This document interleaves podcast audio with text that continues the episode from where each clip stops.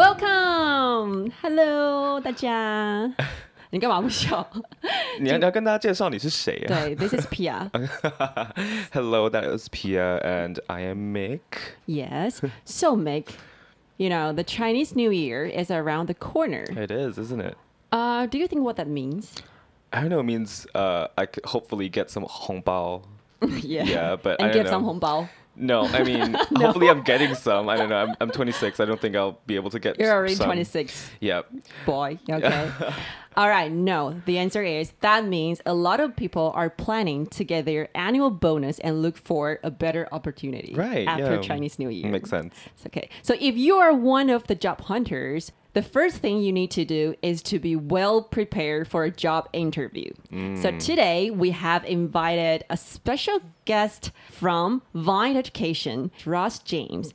He's also the co-founder of Vine Dot to share some useful tips with Taiwanese regarding how to prepare for an English interview. Let's welcome Ross. Hello. Ross. Hello, hello, hi everyone. Hello.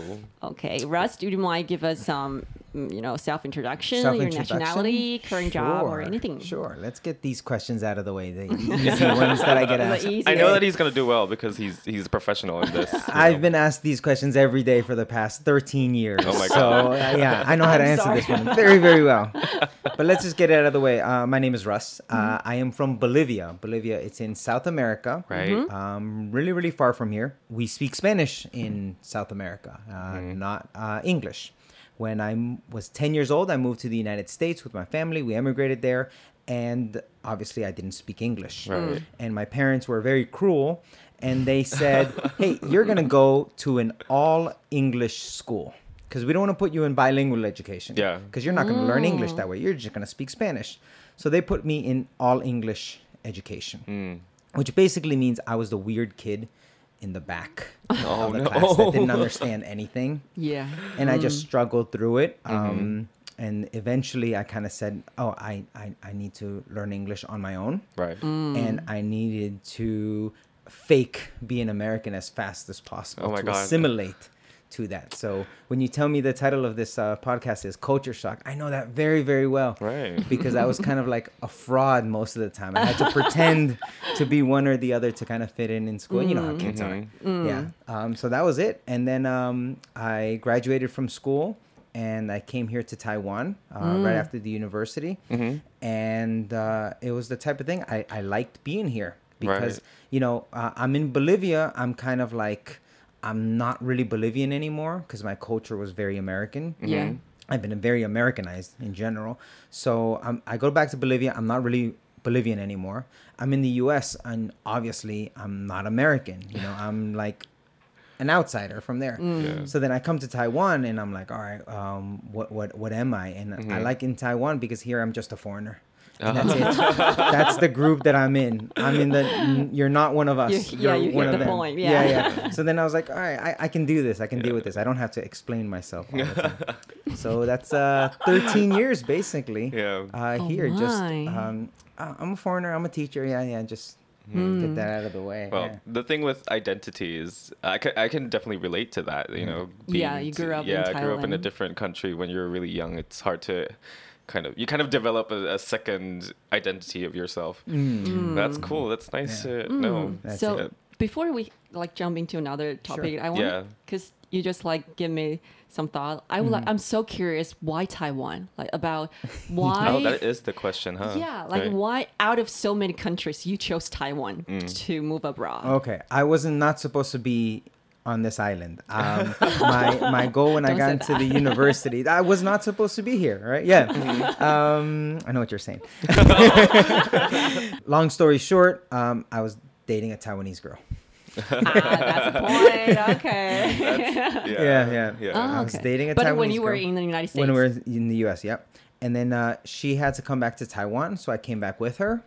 Uh, we stayed here one year. Everything was great. We went back to the states. Uh, she finished the university, and we're like, you know, our life in in Taiwan was pretty good. So let's just go back. And then Mm. we came back, and then um, the relationship ended, but.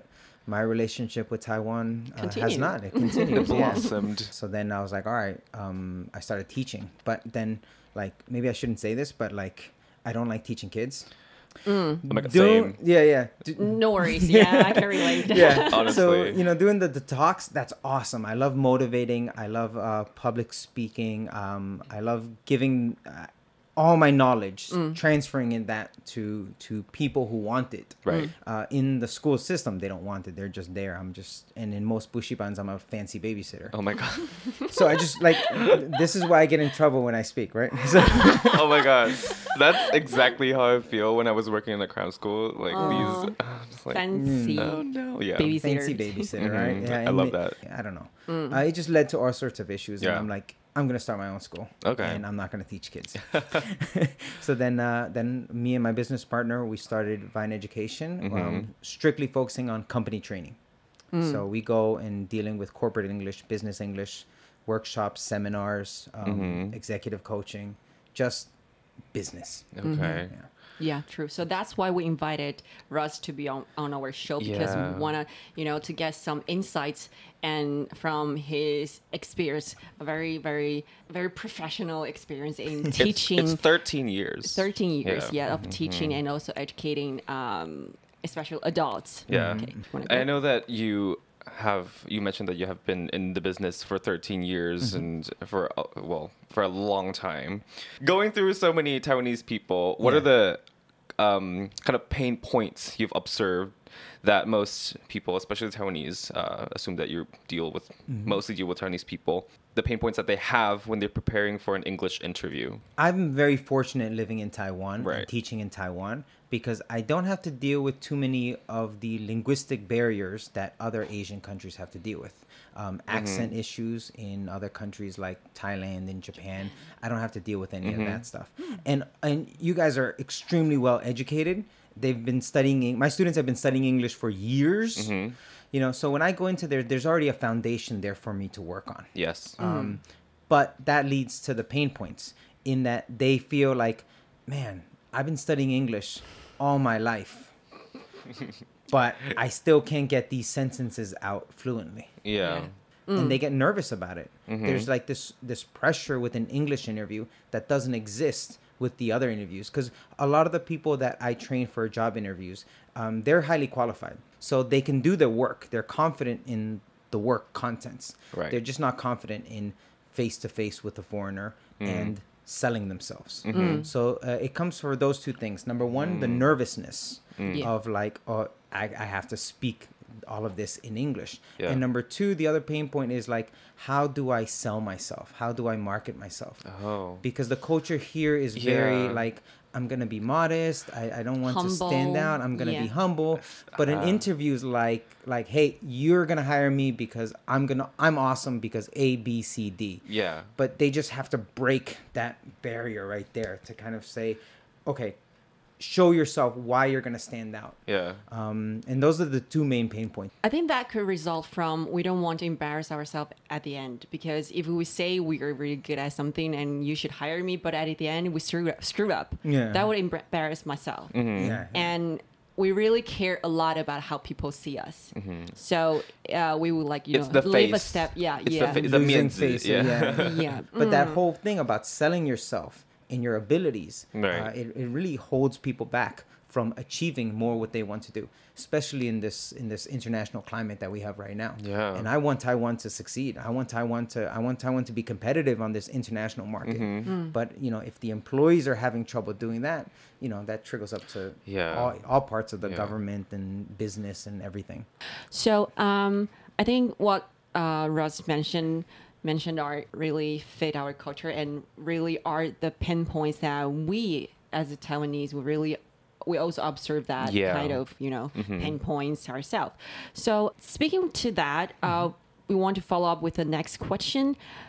What about some common mistakes that interviewee often make during an interview when you are doing an you know mock interview with them from your own observation Uh, the first mistake that I see, oh, one of the things that I do as, as part of the services in my company is I actually, I get hired by HR departments to do interviews for them. So sometimes their managers are too busy to do the English interview. Their foreign managers are too busy to do the English in- interviews. So they outsource it to me. So the first round will be the Chinese interview with HR.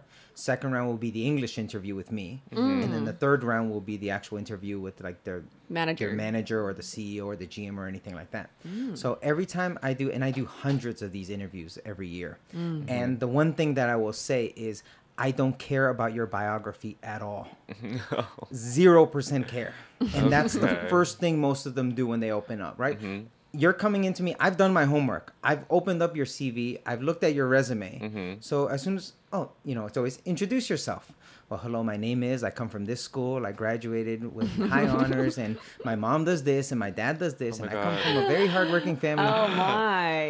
I feel called out almost. What? No, no, no, no, not me, but like you know the the thing with introducing yourself from like the moment you were born. Yeah. That is that is a lot of like the training, I guess, in school, High where school. like yeah, they would say like oh your introduction has to it has to have your you know, Family background. your biography. Yeah. If Yeah. your yeah, if your father is like a president or you know, eh, like 那个红海 Yeah, yeah. You wouldn't- you then you wouldn't- can mention that. No, but you wouldn't go to work. you, You- are right. you wouldn't even need to interview to be honest at that point like you don't need to interview oh you know my dad's so and so he's gonna get me a job wherever he's gonna call someone and say hey give my son a job yeah, that's a bad you don't even example. need an interview yeah. um, but, but yeah, you, you're absolutely right that that autobiography thing is something that uh, is not gonna add any value to you at all and Right. then when Mm. you have you know when i'm interviewing you know 40 people in one day and then you're starting with your autobiography i instantly is like all right this guy's not gonna impress me Yeah. because this answer is not telling me why this person is going to fit uh, in this job uh, or in this company. Mm-hmm. Okay. Um, that's the first thing that I said. Your autobiography, that's in your CV, uh, done. Uh, number two, memorization. So um, you know when when you're applying for a senior position or even just a mid-level position, uh, you everyone here they know how to take a test. Mm-hmm. They see it as a test. They prepare. They prepare very well. Mm-hmm. They prepare too well. When they're gonna come in there and they they have they know all the basic and they've googled. In English interview questions, and they've written their answers for all of these, and Like it's a m- script. Mm. It's a script, and it's memorized. and as soon as they go into their script, it's my job to break them. And and you know, here's one of the things where Ooh. people say like I'm I, I tend to be kind of serious, a little bit too serious. Maybe I've lived in Taipei too long. Oh but as soon as I I see their eyeballs and I go, oh, this guy is, like has this this uh, this answer memorized. I'm here. I want to enrich my life because I feel that for the past ten years, I blah blah blah blah blah blah blah. I'm like, okay. Mm-hmm. But I'm what gonna- did you do in the past ten years? I'm gonna find something, and I'm I'm gonna find something that wasn't in Google, and I'm just gonna I'm just gonna- just gonna stump you and break you, right? So uh, no memorization, practice, okay. Prepare yourself, okay. But as the second you start in there and you're you're memorizing something, you feel like a recording, like a robot. No, no, I'm gonna I'm so bored of listening to all these answers, repetitive answers. I'm gonna say next. And you can probably smell it from a mile away too. Mm-hmm. Oh, like, oh, yeah. I, I see Mm-hmm. that from them. um, a lot. Yeah. So uh, memorization, um, definitely, uh, that's a huge Second, mistake yeah. mm-hmm. uh, that people make. Uh, and the third one has to do with confidence. Um, Ah. they both both sides of confidence too confident or no confidence at all the people that are too confident are those that have studied abroad so they come in there saying like i went to this university and i did this and i studied abroad so i'm cool and i look at those people and again my job is to break you so then, uh, th- th- what I always say to them is, "Oh, you know, what school did you study?" It's like, like, "Oh, you know, I studied in University of Southern California, and I did this, this, this." Mm, okay, okay. Uh, yeah, we have ten candidates from this school. Mm. Yeah. Go on, continue. and that that stumps them right there because then they realize I'm not special anymore. mm-hmm, Right? Uh. Oh, I went to Oxford. Oh, really? You're the third Oxford student we had here today. Oh, you just graduated, right? Oh, you gu- you guys all probably came back around the same time. Now it's just like, Oopsie. oh, oh crap. I have to stand out other than my what's on my CV. Yeah.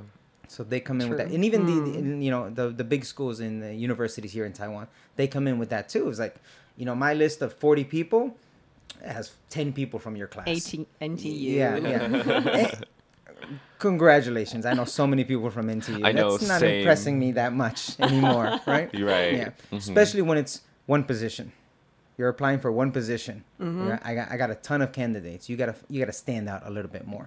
So that overconfidence or the underconfidence, where they feel I'm going to fail the English interview, so I'm not gonna get this job and they come in and they just don't have any confidence in speaking in English. And this is really, really bad because I don't work in that company.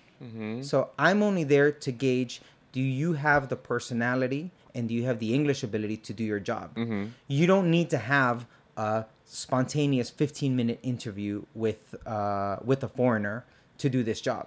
Your job will probably never speak English for the first two, three years Yeah. Mm. you have time to develop that. Uh, I need you to come in there and be able to handle the basics in English, which most can do already.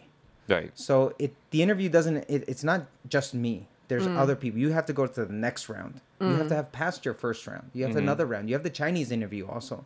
Uh, so I'm not. So both sides, no confidence or too much confidence. Right. Great So point. those are the mistakes I see. I, I want to ask a s- tiny question about your first point, the autobiography. So, when you ask people, can you tell me a little bit about yourself? Mm-hmm. What are you really asking for? I want to know can this person highlight their strengths without me asking what are your strengths? Um, does this person know the position? If you're sitting there and talking about things not related to this job, no, you're not prepared. Okay. But you have to give me, you have to match your answer to the job that you're looking for. So let's say English school, you want to apply to be an English teacher, right? I want to know about your experiences teaching other people. I want to know your linguistics background. That's relevant, right? I studied film studies, right? I, and one of the things I do is, is recording. I like directing. I like photography, right? Uh, I have all this photography equipment here because that's what I like. But I'm not going to s- start talking about that in a job interview for being an English teacher because that doesn't apply. Yeah. It may come up, but it doesn't apply. So tell me how you will fit this organization with your background, with your experiences. What have you done in life to prepare you to be successful in this position? That's what I want to know. Great, great, great. Yeah, so never, okay, when you're preparing for a self introduction, never again say how you grew up.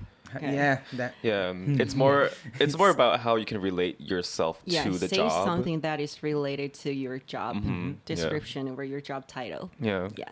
So I think we can move on to because there are a lot of questions coming from our listeners, and some of some of the questions you have you have already answered, Mm-hmm, but uh, we will go deeper in Yay. it later on. For the past first two questions, I've already learned so much about what to do, so I'm excited to to ask these questions. So, uh, the first question is how to structure an English self-introduction. yeah. So we we talked about the the content, but as as about the you know the structure.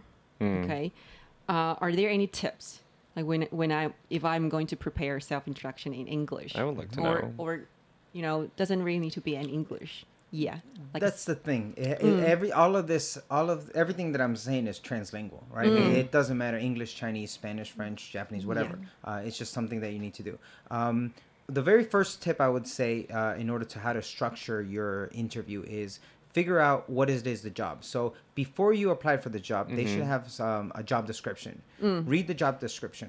Okay. Figure out what part of you or what uh, what aspects of your career, what accomplishments do you have that match some of the descriptions of what they need you to do. So when you come in and you, the basic introduction should be ten seconds of hi, my name is and I do this blah blah. blah. But then you jump into the straight point of this is the job that I want. This is what you need, and this is how I match those needs. Right. So find your strengths and give me something in your background that matches that strength. So basically, prove your strength to me. So what I tell my students every time we're preparing for job interviews, I say, all right, we brainstorm their accomplishments and we brainstorm their strengths and we match them up. Which is an accomplishment and how does it match to one of your strengths? and then we create a story for that. So make sure that's how you would structure it. You would structure it by what are my strengths, what are some accomplishments accomplishments that I've had in my life to prove this strength, and then you just go A B C D, and you just go down your list of strength. And some people might ask, do I need to, you know, you talk about strengths, Mm-hmm. emphasize your strengths, but to some point you might be asked about what about your weakness? Mm-hmm. How should an interviewee uh, sort of wrap their weakness into strengths? Mm. Are there any tips to do that? typically most people try to turn their weaknesses into strengths. That's Yes. what all the books say. Yeah. Um, that's that's a memorized prepackaged answer. Remember, I'm gonna break you as soon as I hear that. I'm gonna I, I, I, identify it right there. So scary. Um, yeah, I, I, it's interview. very Yeah. intimidating, I right? know. Yeah. um, so what I want to know in this is, do you recognize what you need work on, and how have you been working to develop this? How have you been working to attack this? So, Oh. for example, weakness is my Chinese. Uh, weakness is Chinese is my weakness. Yeah. Right. So you know my Chinese isn't that good. So what do I do to combat this? Um, I try to speak English, uh, Chinese every day uh, uh, outside the home. Um, anytime I go to a night market and anyone wants to practice English with me by speaking English to me, I always respond in Chinese. Right. Um, I do stuff like I start typing in Chinese now to try to improve my vocabulary. There are certain Chinese podcasts like Culture Shock that I listen to to figure out okay, okay do I understand that what's what they're saying, what they're talking about, right? So then I have like uh, I have identified my weakness and I've identified how I'm going about improving this. Mm-hmm. Right? So that's what I would say. Uh, you show me an improvement plan. yeah. Yeah, don't just you know tell everyone your weakness and then you didn't do anything to Yeah. to change it. And don't say, "Oh, I, I don't, I don't have any weaknesses." oh, I, I, you'd be my surprised. weakness, yeah, is Yeah. I'm too It's- smart. I don't have any weaknesses. Oh, avoid the word to.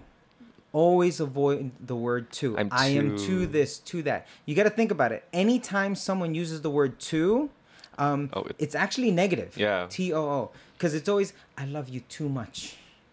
right? Even something I love you. let- I'm no- eating too much. Yeah. Yeah. Anytime you use the word to, there's there's something this is this is an excess. This- Yeah. There's a negative Oh, I'm thing too associated. beautiful. Is it negative? That's very negative because now What? you're like, what? How beautiful are you? Like, yeah. Yeah. So you got to be I careful with guess. using I'm that. too. very.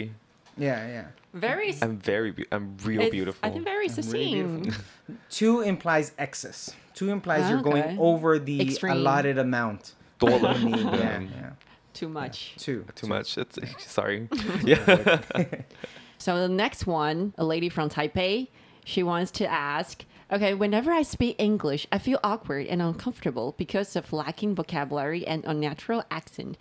Uh, do you have any suggestion to uh, for me to overcome this kind of uh, mindset? Let's call her Alice. Okay. I don't know her name, right? But let's call her Alice. Hi, Alice. Okay, And let's Miss pretend Alice. let's pretend she is my student, Mm-hmm. right? Alice. There's only two people in the world that care about your vocabulary and your grammar. Me and you. That's it. Nobody cares. Yeah. Nobody cares about how much vocabulary you know. Nobody cares about your grammar or your pronunciation or any of that stuff. What people care about is can I have a nice conversation with you? Can you tell me what I need to know? Yeah. So when I go to the night market and I buy uh, bubble milk tea, right? And then you know I order in Chinese, and the person wants to practice their Chinese with me, uh, practice their English with me, and you know he's trying to tell me it's you know sixty dollars, right?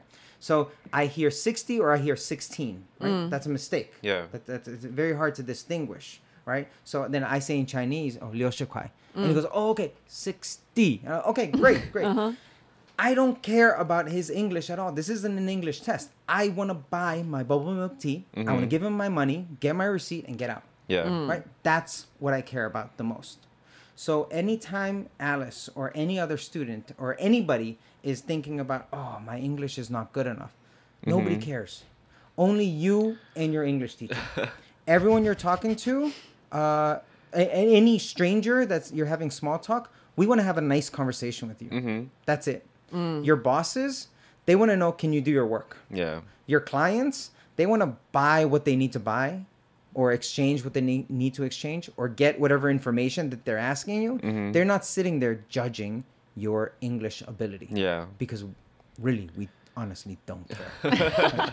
so that's the thing. Yeah. Yeah. But Alice really wants to know, like, uh, do does she really need to use those fin- fancy vocab or you know like hard words to you know attract people or to showcase that oh she's really good at you know like she, she has perfect Mm. English proficiency. I would ask her, do you want to be correct or do you want to sound smart? Yeah, yeah. Most Hard. importantly, be correct. Second, sound smart. You are. Mm. Yeah, Mm-hmm. Yeah. yeah. So I would say uh, focus on correct because the objective of what you're trying to do, build a relationship, buy something, get the job. Mm-hmm. Yeah. That's more important than trying to be fancy. Yeah. yeah. Okay, I also want to maybe answer this question with uh, that Alice has with the regarding accent because uh, my partner is always also um, a linguistics major, so Yay. he's always like he's always like "Ah, people Shout don't out to care." Yeko. Shout out to Yeko. he does people don't care about accent. There's so many accents around like Mm. around the, The world. world. There are thousands and he grew up in the UK, so Mm. it's like a like a hodgepodge of accents there. So I I think people should kind of overcome the idea of like you have to have a proper accent because what is the proper accent? Mm. Like what is it? You look at the linguistics map of, of, of England, for example, there's Yeah. so many different dialects and Yeah, accents. it's Even crazy. the United States. Yeah. So Alice, yeah. Don't worry about it. don't worry about it. Yeah, no. I had a I had a very cute student. Uh, she's um she's a, a, a senior level manager at this company, and she came in and she's like this grandma type. She's very sweet, very nice, Yeah. and she wanted to take English classes with us, and we gave her a Swedish teacher. And after the first class, uh, she said, "Oh, you know, thank you for everything. However, um, can we? Uh, can I switch teachers?" And I go, "Why?" She's like, "I would like a teacher with an American accent." And I Oh. Mm. said, all, all your clients are German. W- Why do you need, you know? And I I encountered that so much. It's like they're all German. Let's work on some other accents, not the American accent, because that's not going to help you at all. Yeah, yeah, yeah. You're doing business in Singapore, in France, in Japan, Your India. answer is very sharp. Yeah, yeah. I, was like, I looked at her because she was, you know, she was sweet and she was being polite. I was like, but they're all German. What's? Yeah. She's like, oh, okay, yeah. But is she also German or no, she's Taiwanese. Chinese? She's Oh, Taiwanese. okay. Yeah, she works in this company, but her all her she's in charge of the Clients are- Mm. German clients. Okay. And then she gave me the same question about like, oh, my English is not good enough, and I I tell her. Uh, I guarantee you, your German clients, they have a Russ also. they Yeah. probably have a coach or a teacher helping them also. So don't worry, you guys are in the same boat. It's okay. It's Mm. okay. Yeah. I think it doesn't. It has nothing to do with accent, but but with uh, um, I think the clear pronunciation. Mm-hmm. Because sometimes you pronounce it wrong, it will mislead to you know misunderstanding. Mm-hmm, Yeah, so and that that's true of, of anything um, any language any country wherever your accent's from you're gonna have these issues uh, my recommendation for uh, pronunciation is always speak in full sentences because it's easier for me to understand you and fill in the gaps myself With context. with context if you're speaking in full sentences i have a better idea of what you're trying to say versus one word answers Oh, that is such good advice. oh my god. Okay. and last. Oh, I would I would like to follow up. This question was from me. Uh, do you think that uh, using different languages would, would change one's personality? Like, cause uh, if a person, We're you getting know, into a the person linguistics. is a person is very let's say extrovert when when they're you know when he's communicating in chinese but when it turns to turn out uh, when he changed to english he suddenly changed his personality and that would kind of be a weakness during an interview it's hard to you know showcase your real personality when you're using a different language Sure. so what's your what's your thought about that Uh, you're absolutely right. It is hard to show your true personality. However, in job interviews, I never see your true personality. I see a pre-packaged person. Uh, so eventually, after you start working, um, you know that's why we have that probationary period. Mm. So then we'll see people's uh, true personality come out. Because I've been, I don't want to say swindled, but I've, I've had. yes. I've had people that interviews great, job not so great. Yeah. And I've had people that was like, uh, I don't know about that. Okay, we give them a chance, and then they prove themselves. Right. So I always think um, uh, if uh, you- you you're basically always having to prove your point, prove yourself. Uh, in the first couple of months you're working in a job you have to prove to me that you can do the job or if not find some way to, sh- to show me that you can be developed into someone i want working in this company and that's both not just doing the job but fitting the culture of the company you know are you the type of employee that we are looking for yeah Yeah, um, true. yeah so language um, that will affect many many things Yeah. oh my god. Do you want to add anything? The personality. The person. No, I, I love that actually. like I, I actually like the first time I heard about this was uh, a couple years ago, and I remember being hyper aware of uh, like my change, like how I speak in Chinese, like how I react to things in Chinese, and how I do speak in English, and how my personality changed. I'm it like, different? Mm. it's so different. It's very different. Like yeah, and you can tell listening to people too. Like Um, but I do want to add one thing, uh, and this goes back to what you said about personality with language. Um, uh, the one thing I will tell everyone uh, about job interviews, and they're trying to showcase their personality in job interviews or just meeting people, that you need to learn that your personality and uh, you need to learn that being social and I and I have a big problem with the use of this word social um, amongst my students because they feel that in order for me to show my personality, in order for me to be social, um, I need to. I'm. This is my personality. I'm outgoing. I'm a social person. But then what about those people that are not social, that are not outgoing? How can they also show their personality or be that way? Right. And I always tell them um, there's a difference between being social and being interpersonal. And the big difference is s- being social is part of your personality. Being interpersonal is a skill. And just like any skill, you can learn this. So I don't need you to come into this job interview and being, oh, hey, how are you? All this. No, because maybe that's your personality, maybe it's not. But I need you to walk in there and give me a strong sense of who you are. And I walk out of that with with a note on on on my page about you saying, oh, good. Yeah. Oh, I liked her answers. Right. Honest, direct, um, hardworking, um, proactive. Yeah. I'm- I'm gonna come out with those words uh, discussing you because you've shown me your interpersonal skills. You're able to show me who you are Right. Mm-hmm. with this short amount of time that we have, so that at the end of the night when I go home and I think of my, I look at my list of 40 people that I interviewed. I remember you. Yeah. Yeah. You stood out. Never feel that. Um, oh, I'm not social. I'm shy. Or is that no? It's it's a skill. You can learn it. Yeah, I feel like a big part of having a good interview is, you know, how you're gonna sell yourself, Mm-hmm. how you're Mm-hmm. gonna co- put yourself as a Promote product. yourself. You're You like, gotta you're promote like, yourself, market Yeah, yourself. it's like what what can I do, and how does me as a person tie into the job that I'm gonna apply to? Mm. And be be can, candid, Be you know, candid. radical Yeah, candid. yeah. It's not like bragging. And yeah, yeah, and it's difficult. Um, but go out there with some confidence. I mean, you know, they always say fake it until you make it. That's 100 percent true. Uh-huh. Go in there with Fake some it confidence. until you make yeah. it. Mm-hmm. And you pretend you're a true American. And Yeah, I then you pretend. fake it, you Yeah, make it. sure. You know, yeah. they'll- I, I let them think whatever they want of me, but it doesn't matter at Yeah, the it end of doesn't the day. matter. Yeah. True, true. So now here comes to the last question. Yeah. Maybe you Yeah. want to ask because this one is so unrelated. Mm. I love it. Uh, what's your favorite Taiwanese cuisine, Cuisine. dish? Oh. it's so irrelevant to Ooh. our question. But yeah, one of our listeners want to know, uh, since you've been here for thir- so many years, what's your favorite Taiwanese cuisine? Chonyobin Oh, Tongyobin with e- egg or with egg, just egg. Oh. Absolutely love it. Absolutely. have you love it. tried the one in Ilan? I've tried the one in Elon. Uh, that is okay. My favorite, my absolute favorite, is the one in Shipai Night Market. Uh, there's one there right in front of the 7 Mm-hmm. Um, It n- can't it's recall a name. fluffy. It, they, they they have this real spicy powder, not not this salty chili powder, chili Oh. chili spicy taste. Like that, Lad that, Dolphin, that- yeah. Mm-hmm. that- oh my god, like really really spicy powder. and it's, and, and um, she has the machine that mixes the egg perfectly, and it's fluffy. Is it fried?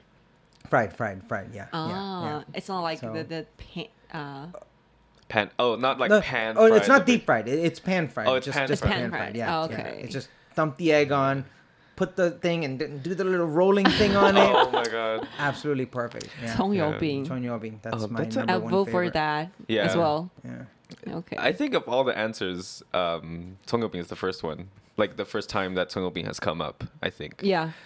Yeah. It's such. It's such a. It's such a. ho- Um, how do I explain this? It's such a home. Like it's wholesome.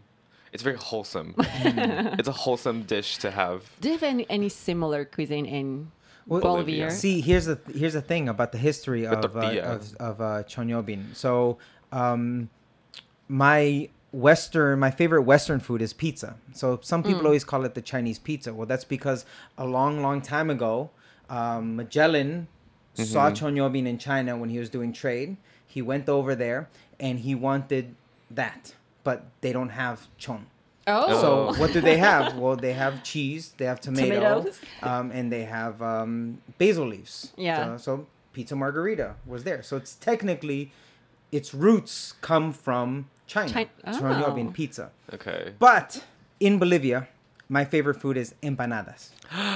and do you know what empanadas? You know what empanadas? Yes. uh, Banana? are. Empanada. Empanadas. In banana. It's Empanada. basically like a Chinese. It's basically like a Chinese dumpling Oh. with like cheese and stuff inside, and it's fried. Ah. Yeah. Um, and it's absolutely delicious. And in theory, the origins of that also come from Chonyobin. Because Really? it's from, you know, when they traveled across back when they were all kind of connected. Yeah. And then the, you know, the the people from Latin America or Incas, because a lot of Incas, because I'm, I'm Inca, so a lot Mm-hmm. of native South Americans, they kind of look like Asians. Mm. So there's some weird history going on back there, but Yeah. it's maybe all Don't- three yeah. are rooted in the same base. So that's my three favorite foods. That could be. Oh my They're yeah. all God. ki- they're all very closely related. You wanna Before we up? wrap this up, I want to ask uh, one Sure. last question. Sure. Um, if there's someone who is really setting their mind up to prepare or to be good at interviews, what is the best advice you could give them? Okay, so this is the advice uh, that I give all my students, and this is what we practice in all my uh, classes when I'm helping people do interviews. Uh, number one, I need three stories. Three stories. Take your accomplishments, turn it into a story. What eh, beginning, middle, end, just a nice anecdote, a short two minute three short two minute stories about your greatest accomplishment and what you did in your previous job, previous in your schooling, in your life, whatever. Write down those three stories. Memorize those stories. Be comfortable telling those stories in any situation. What happens is during j- the job interview, it's impossible for you to know all the questions that they're going to ask you Right. but I will be able to fit in one of those stories in almost any question that the person will be able to ask me. Oh. So one of my greatest accomplishments um, was, um, let's say, I, I I successfully got Taiwan to donate some masks to Bolivia. Right, that's one of my greatest accomplishments. I'm very proud of that. So you asked me a question. What's your greatest strengths? Well, I'm very good communication skills. Last year, I talked to the Bolivian government, and the Taiwanese government, and I was able to connect. Blah blah. Is it for real? Yeah, yeah, for real, for real. I was able to do that, right? It's it's no, no, no. no lots of Snaps. lots of issues happen, anyways. Yeah. But Mm-hmm. regardless, you notice how I was able to answer that question Yeah. with that one story. Mm-hmm. Mm-hmm. Mm. Then you ask me another basic interview question. Um, what is your um, what is your biggest weakness? Well, my Chinese is really bad. Last year, I was trying to c- get Taiwan to donate masks. I had to write a proposal, and I couldn't write it in Chinese. I had to get someone to help me write it in Chinese. But I was able to successfully blah blah blah blah. so also I fit can in. Mm. fit any story as long as I have three really good stories showcasing me, my accomplishments, and my personality. Mm-hmm. I can shoehorn those into any interview question That's that they great. ask me. Yeah. So that's very, what I very would say. useful tip. Yeah. Yeah. okay. That, that's what we Mm-hmm. All want. Uh, Yes. right. So to wrap up this episode, if you already have high level of English proficiency, Mm-hmm. then you should be focusing on um, like your content and the structure Mm-hmm. of your interview. But as for those who are still struggling with English or expressing yourself in English, then you should go and find Russ. With that, Russ, where can we find? Where can our listener find you or find uh, Vine Education? Mm-hmm. Well, I have two different companies. The first company is Vine Education. That's the language school here in Taipei. Mm-hmm. Yep. Um, but this is our main office. But we also have classes in Taipei, Taichung, and Kaohsiung, or basically island wide. And we also have a lot of online classes. So many students who uh, can't come here with us, uh, we have online classes. Um, that way, also, they connect to all of our teachers. The other company we have is Vine Dots. This is the American office. Um, Vine Dots is our virtual classroom. Uh, it's basically an e learning platform. So, people who are low level um, that want to build up to the point that they're able to communicate uh, with foreigners in English for social purposes, life English or business English, uh, they can still have our content in our classes that way. So, that's the virtual classroom. That's Vine Dots. Um, yeah, and you can get that on our website, vinec.com um, or vinedots.com. Yeah, Mm-hmm. of course, and then we'll put it in our uh, we'll put a link in our bio after it's, it's published. Mm-hmm. Okay? Mm, Yes. And also, if you anyone, you know, you're the the first time listening to our podcast, Mm-hmm. where can you find Culture Shock? Nick? You can find Culture Shock on Instagram at Culture Shock underscore pod, C U L T U R E S H O C K underscore P O D. And we're also on Facebook. Just search for Culture Shock 文化侠客.文化侠客, and you will find us there. Okie doke. All right. So th- thanks again, Russ, for joining our podcast Thank you, thank episode you this for year. having yeah. me. It was lovely. We- I learned so much. Yeah, I me can- too. Yeah, so like for real, everyone can learn from this episode, Mm, and mm-hmm. we're, I'm really thankful for you, uh, Thank you, that thank you can you. be with us today. Yeah. And thank you all for your listening. We'll catch you soon. Bye bye. Bye. Russ, you want to say bye to them? Bye. bye bye bye. All Bye. right.